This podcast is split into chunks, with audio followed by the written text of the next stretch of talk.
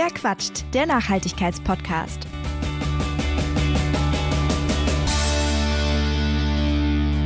Hallo und herzlich willkommen zu einer neuen Folge von Verquatscht. Der Oktober ist thematisch so ein bisschen der Monat der Ernährung und Landwirtschaft geworden. In der letzten Folge war mit Maja Mokwitz ja eine Landwirtin zu Gast, die selbst auf einem Hof groß geworden ist und in ihrem Podcast eben versucht, so ja, die Welt der Landwirtinnen und Landwirte ein bisschen abzubilden. Und auch in dieser Folge ist ein in Anführungszeichen Bauernhofkind mein Interviewgast, nämlich Verena Hirsch. Verena ist eine von mir sehr geschätzte Bloggerkollegin, die sich vor allem damit auseinandersetzt, wie wir uns gesund und nachhaltig ernähren können. Und Verena hat ein Buch geschrieben, Deine Küche kann nachhaltig heißt das.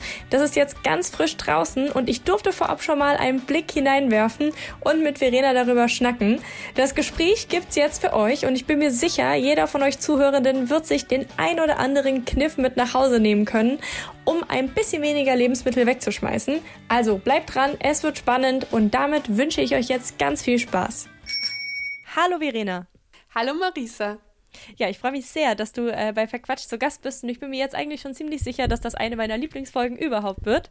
Denn oh. ich bin selbst sehr, sehr großer Fan deiner Instagram-Seite und auch deines Newsletters. Ich habe äh, heute früh erst die E-Mail bekommen, dass du wieder zurück bist. genau, oh, das freut mich, sehr schön. ja, und ich bin einfach immer sehr beeindruckt davon, was du aus deinen Lebensmitteln so zauberst und äh, denke immer, ich hätte auch gern diese kreative Energie und Kraft.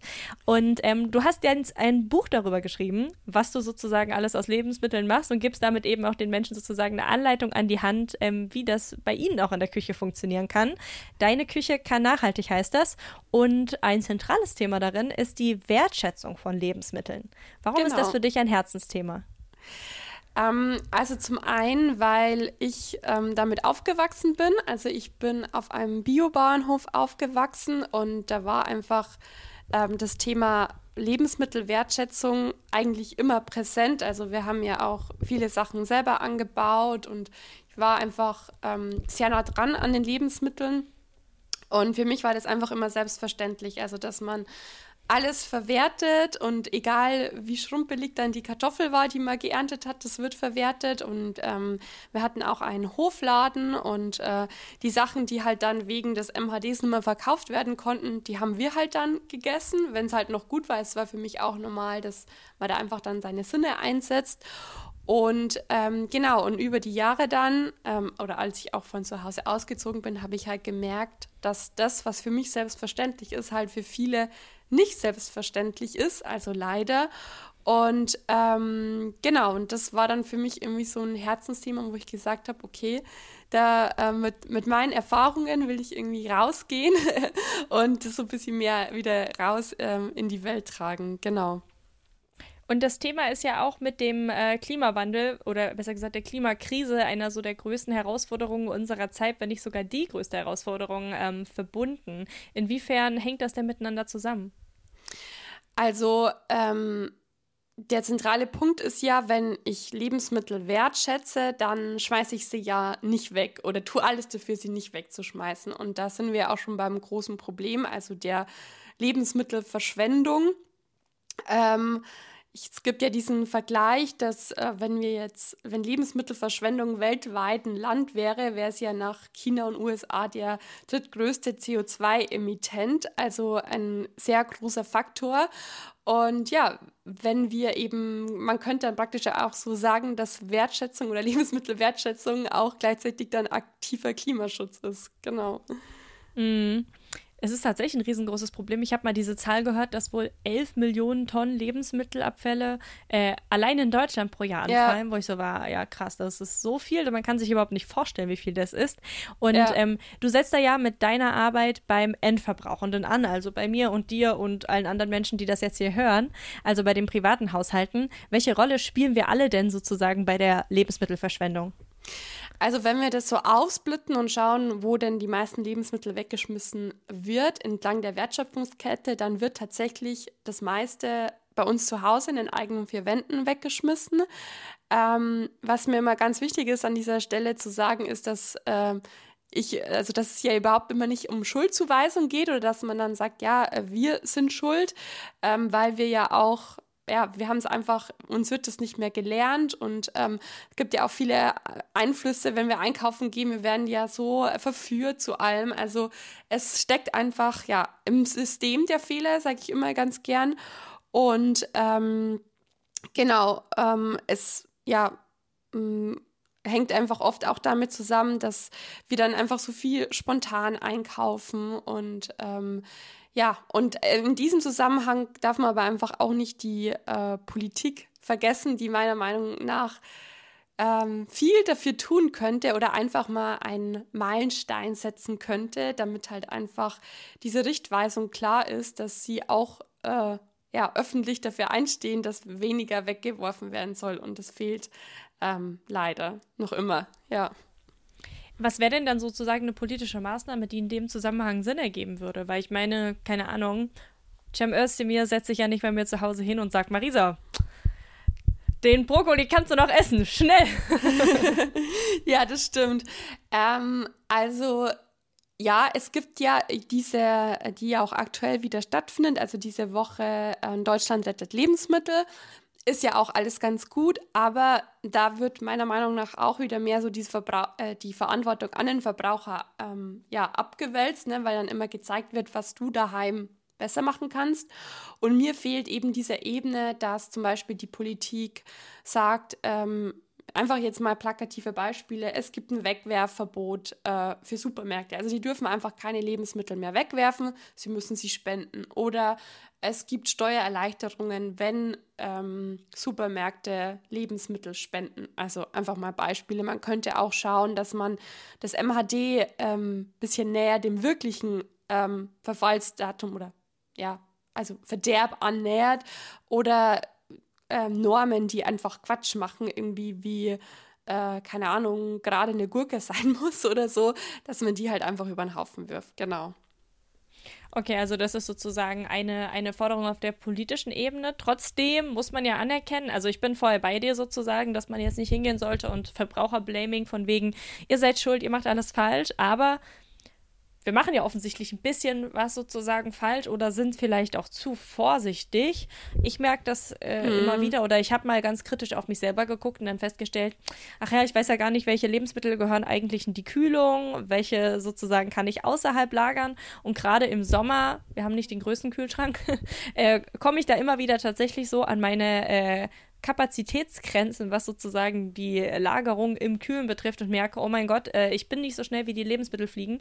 Ähm, ja. Und ähm, da wird mir ganz, ganz viel schlecht. Was würdest du denn sagen? Ich meine, du hast da sicherlich einen anderen Einblick als ich. Was machen wir denn vielleicht falsch beim Lagern unserer Lebensmittel oder was können wir optimieren, positiv formuliert? Genau. Also ich sage eh immer grundsätzlich, wenn wir äh, eigentlich einkaufen gehen oder uns, uns überlegen, ja, was gibt es heute zu essen, ähm, fängt es nicht jetzt beim Einkaufen an, ne, sondern eigentlich immer in den eigenen Vorräten. Also immer, mein Motto, immer nutze erst das, was du schon zu Hause hast, ne, weil das ist schon da, damit es nicht schlecht wird. Und ähm, eigentlich sollte man dann immer auf dieser Grundlage am besten natürlich einen Wochenplan erstellen oder, oder sich da überlegen, was man, was man kochen, was man essen kann. Ähm, und die, das einfach immer, genau, erst zu verbrauchen.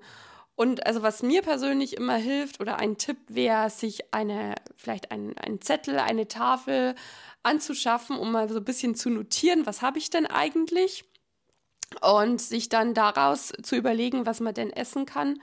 Und eigentlich also ich meine, es wäre eigentlich so einfach, wenn man sich wirklich strikt an den Einkaufszettel halt, also hält, weil ich glaube, einer der, der, der größten Faktoren ist, dass man einfach zu viel einkauft, sich von spontanen Einkäufen irgendwie leiten lässt und dann, ja, ist der Kühlschrank voll, aber man kommt mit dem Essen irgendwie nicht hinterher. Ähm, ja, und ja, Klar, es fehlt natürlich auch an Wissen so von der Lagerung, aber du hast es ja schon angesprochen mit dem Kühlschrank. Also da liegst du ja auch eigentlich ganz, ganz richtig. Also ich bin auch immer eher eine, die sagt, äh, ich mache keine Wissenschaft draus, wie ich jetzt Lebensmittel irgendwie lagere. Also es macht ja dann auch keinen Spaß, sondern ich sage dann immer, immer im Zweifel in den Kühlschrank, vor allem was halt jetzt auch Obst und Gemüse antrifft, weil ich einfach auch die Erfahrung gemacht habe, langjährig, da bleibt einfach das meiste frisch. Also ich sage jetzt mal Bananen ausgenommen, vielleicht die kann man, glaube ich, gut draußen lagern. Ich esse nicht so viel Bananen. Ähm, genau, aber bei Obst und Gemüse immer im, im Zweifel in den Kühlschrank, genau. Mhm. Ich muss sagen, ein, ein, eine andere Sache, die, glaube ich, eine große Rolle spielt, und das ist auch etwas, was ich tatsächlich durch dich gelernt habe, ist, dass man ja mehr von äh, Gemüse und Obst verwenden kann, vor allen Dingen von Gemüse, äh, als man denkt. Also ich habe zum Beispiel den Brokkolistrunk früher immer weggeworfen, weil ich gar nicht wusste, dass man den essen kann. Oder auch das Radieschengrün. Da gibt es ja ganz, ganz ähm, viele Beispiele für. Und du hast dafür so einen schönen Begriff äh, geprägt, den ich mir dann immer vor Augen äh, halte, und zwar Verwertung, also ähnlich wie Fair Quatsch quasi quasi. Genau. Ähm, äh, kannst du noch mal erklären, was bedeutet das? Genau, also äh, der Hashtag Verwerten ist, glaube ich, schon Jahre her, wo, wo ich dann mal irgendwie so ins Leben gerufen habe. Und für mich steht da eben dahinter, dass es jedes Le Lebensmittel wert ist, gegessen zu werden, egal äh, wie es aussieht. Und dass man einfach immer zum Ziel hat, hey, ich will aus jedem Le Lebensmittel das Bestmögliche noch rausziehen. Und ähm, dann zum Beispiel auch bei jetzt Gemüse, also ich nenne das in meinem Buch ähm, immer das Kapitel bis zum letzten Bissen oder bis zum allerletzten Bissen, dass man wirklich alles ähm, rausholt. Du hast schon das Beispiel mit dem Brokkoli gebracht, also der, der Brokkolistrunk ist essbar. Und andere Beispiele wären zum Beispiel auch noch Blätter, also wahrscheinlich, ähm, wo man oft mit in Berührung kommt, sind Radieschenblätter oder Kohlrabi-Blätter oder äh, Blumenkohlblätter, die sind auch essbar. Ähm, würde einfach immer dazu empfehlen, das in Bio-Qualität dann äh, zu kaufen, wenn man die Blätter verwerten will. Kann man natürlich auch bei konventionellen, aber da werden eben die Grenzwerte äh, nicht so beachtet. Ist jetzt auch kein Problem, wenn man sich jetzt wahrscheinlich nicht massenweise davon ernährt. Ich will es nur dazu gesagt haben. Und da kann man auch viele feine Sachen damit machen. Also sei es einfach äh, in Salat geben oder einfach Kleinschnippel mit in die Gemüsepfanne, Aufstriche draus machen. Also da finden es auch ganz viele kreative Rezepte dann noch in meinem Buch, genau. Gibt es da noch andere Sachen? Also, ich äh, weiß nicht, wir haben jetzt viel über Gemüse gesprochen. Gibt es sowas mhm. auch im Obstbereich? Ich kenne es jetzt auch tatsächlich mehr aus dem Gemüsebereich oder habe es viel bei dir äh, ja, da gesehen. Im Obstbereich gibt es auch, aber da wird es dann schon ein bisschen exotischer. Also, gut, nicht so exotisch ist zum Beispiel jetzt Zitronenschale und Orangenschale bei Bio. Äh, die kann man gut äh, reiben und dann zum Beispiel einfrieren. Ja, dann hat man immer ja, was, was man vielleicht auch ins Dressing geben kann oder zum Backen dann verwenden. Ähm, das ist jetzt, wäre noch ein Beispiel. Oder Apfelschalen, also wenn man jetzt, natürlich kann man Schalen bei Apfel, Äpfeln mitessen, das weiß jeder, aber wenn man jetzt den wirklich mal schält, weil man vielleicht einen Apfelstrudel backen möchte, dann kann man sich die Schalen auch noch immer gut zum Tee ähm, aufkochen oder aufgießen. Und wo es halt dann so ein bisschen exotischer wird, ist halt dann so in Richtung Bananenschalen oder Wassermelonenschalen. Also das ist ja alles auch grundsätzlich essbar. Aber würde ich jetzt persönlich nicht so in die Allta Alltagsküche zählen. Genau. Aber wen das interessiert, da äh, findet man auf jeden Fall auch im Internet viele Rezepte dazu. Woher hast du denn eigentlich diese ganzen Kniffe rund ums Verwerten von Lebensmitteln gelernt? Ähm, ja, äh, gute Frage. Ähm, also viel natürlich auch von, von meiner Oma und, und von, von meiner Mama. Und vieles habe ich mir, glaube ich, auch einfach irgendwie selbst erschlossen oder ausprobiert. Und natürlich hab, lese ich auch viel oder habe dann einfach viel zu diesem Thema gelesen und mir gedacht, hm, geht da vielleicht noch, noch was, noch eine Stufe mehr und so. Genau, es ist einfach so ein bisschen, ich glaube, war einfach dann so Interesse und hobbymäßig. genau. Lass uns einmal über das äh, Mindesthaltbarkeitsdatum sprechen. Wir hatten es ja vorhin schon mal so ganz kurz, ähm, dass in Deutschland eben noch sehr, sehr viele Millionen Tonnen Lebensmittelabfälle pro Jahr entstehen und dass viele Lebensmittel aber eigentlich noch genießbar wären, was ja auch so Organisationen wie Foodsharing ähm, und so weiter zeigen. Die sammeln ja Lebensmittel, die kurz vom MHD stehen oder sogar drüber sind, aber eben noch völlig essbar sind. Ähm, was würdest du denn sagen, wie ernst muss ich das MHD nehmen? Ähm, gar nicht. also ja, das will ich jetzt auch nicht sagen, das ist immer schwierig. Nein, also ähm, ich sag immer, man soll das MHD nicht bei der Zahl nehmen, also immer eher den Sinn vertrauen. Ich weiß, das ist sehr, sehr schwierig. Also natürlich kann ich ein MHD als Anhaltspunkt nehmen, ganz klar. Ähm, was finde ich immer ganz interessant ist, also bei mir ist es ja schon so in Fleisch und Blut übergegangen, dass ich an Lebensmitteln rieche, irgendwie erst bevor ich es esse. Und es passiert ja auch immer mal wieder, dass zum Beispiel was vorm MHD schlecht wird. Also es ist mir schon mal passiert, ich weiß nicht, ob dir auch, aber na, es passiert, ne? Also man, das, das sieht man schon, okay, es äh, ist ja nicht so ähm, hundertprozentig verlässlich. Aber sage ich mal, wenn ich jetzt irgendwas dem MHD annähert, würde ich mir jetzt da noch keine Gedanken machen. Aber es gibt ja auch schon Menschen, die dann schon kurz davor Angst haben, weil, was ich total ernst nehme, weil ich meine, da liegt ja auch einfach eine, eine Angst dahinter. Also das will ich jetzt überhaupt nicht belächeln. Aber wenn dann das MHD verstrichen ist, würde ich es einfach trotzdem mehr einfach als, äh, ich würde es einfach nur wahrnehmen. Ne? Also okay, das steht jetzt einfach drauf, aber das muss ja jetzt nichts heißen. Und dann schaue ich einfach mal, äh, ja, wie sieht es denn aus? Also, ne, dann nehme nehm ich einfach meine Augen und, und schaue mir es an, dann rieche ich dran und ähm, ja, ich glaube, bis dahin gehen noch alle mit und das Problem ist dann eher so eine, ja, jetzt müsste ich es ja mal probieren. Und ich glaube, das ist für viele so eine große Hemmschwelle, dass ich auch verstehen kann. Äh, für mich irgendwie gar nicht, aber ich glaube, das ist auch irgendwie die Prägung bei mir gewesen, dass es einfach für uns, für mich ganz normal war, dass man einfach immer alles einfach probiert hat in Mini-Mengen. Wenn es halt nicht mehr gut war, gut, dann spuckt man es aus und spült sich den Mund aus und, und gut ist. Ja, unser, unser Körper sagt uns ja eigentlich was, was Schlechtes. Aber ja, ich, da würde ich einfach empfehlen, sich ranzutasten. Also bei einer Probieren meine ich jetzt nicht, dass man sich jetzt da einen Esslöffel reinschaufelt, sondern wirklich eine Teelöffelspitze, wenn es jetzt ein Joghurt ist, ja, da dann probiert und wenn der säuerlich ist und wenn der nicht mehr gut ist, dann gebe ich Brief und Siegel drauf, dass man das wirklich sofort schmeckt und dann muss man das ja auch nicht runterschlucken und dann schmeißt man es weg. Also wir sind da, glaube ich, mittlerweile sehr weit weg davon. Ähm, mit Lebensmitteln so umzugehen, was ja einerseits sehr traurig ist, ja, weil wir bekommen alles abgepackt und vorgefertigt und was ist ich serviert. Aber eigentlich ist es ja so das Natürlichste, weil ja, was war denn, als es noch kein MHD gab? Man muss es ja irgendwie testen. Genau. Mhm.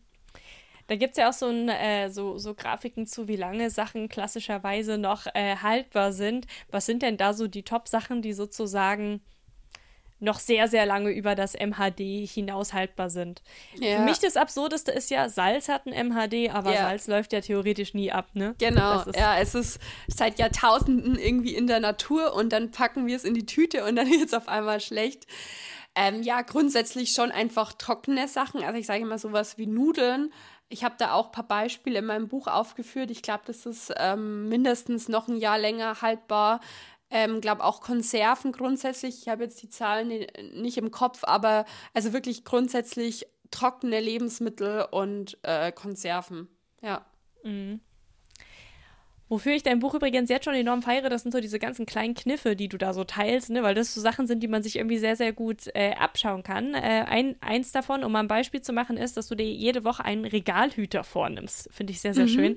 Also, also, also für alle, die das jetzt nicht wissen, das ist sozusagen eine Konserve oder sowas aus dem Vorratsschrank oder so ein, keine Ahnung, Glas oder so, wo halt was abgepackt ist, ähm, du dir präsent in die Küche stellst, damit du sie dann irgendwann in dieser Woche benutzt, finde ich wirklich großartig.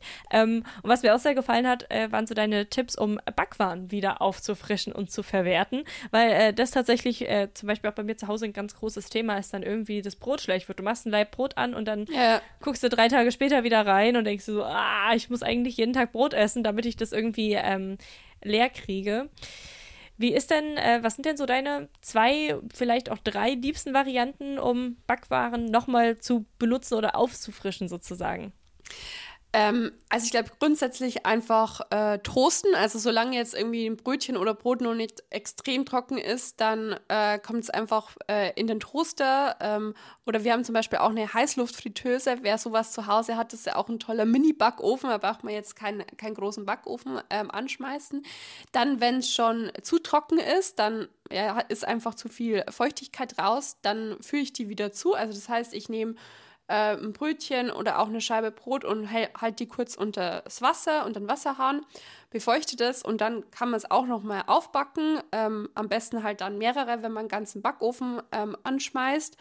Ähm, so kann man es auch nochmal auffrischen. Ähm, ja, oder dann ähm, einfach irgendwas anderes draus machen. Also zum Beispiel äh, Croutons oder so, dann wären wir wieder schon auf der verwehrten Ebene.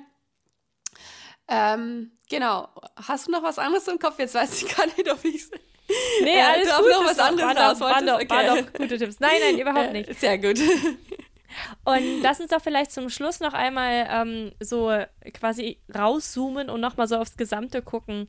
Ähm, was ist für dich so der, der größte Tipp oder der, der vielleicht am meisten hilft, wenn man sagt, okay, ich verschwende irgendwie zu viele Lebensmittel, was würdest du mir sozusagen raten, wo soll ich da, wo soll ich da angreifen? Ähm, also ich würde grundsätzlich erstmal wirklich ähm, ohne zu werten beobachten. Also wo, warum entstehen denn diese Abfälle? Ja, auch erstmal ohne, weiß nicht, jetzt zu denken, ach, ich muss jetzt alles über den, über den Haufen schmeißen, einfach ohne Wertung zu schauen.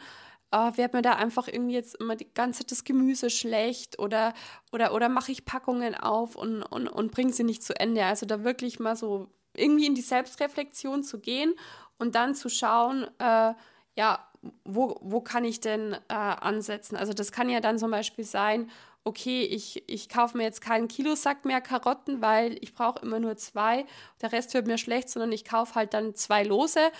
Ähm, oder ähm, ja, ich versuche einfach mir einen Wochenplan zu machen, danach einkaufen zu gehen. Vielleicht hat man auch das Problem, dass man ähm, immer hungrig einkaufen geht und dann sich von allem verleiten lässt und dann kauft man alles ein oder man kann Portionen irgendwie falsch einschätzen. Also da gibt es ja viele äh, verschiedene ähm, Punkte.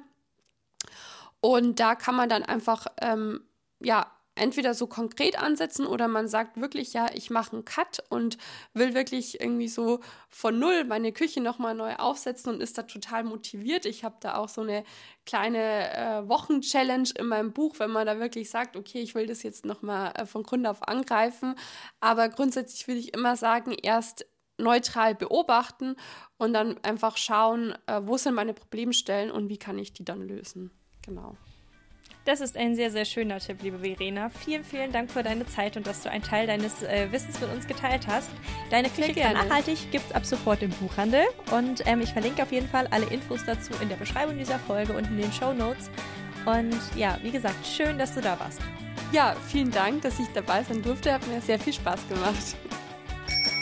Das war's bei Verquatscht. Mehr Informationen zu den GesprächspartnerInnen findet ihr in der Beschreibung dieser Folge. Falls es euch gefallen hat, würde ich mich sehr freuen, wenn ihr eine Bewertung hinterlasst oder euren Freunden von dem Podcast erzählt und damit hoffentlich bis zum nächsten Mal.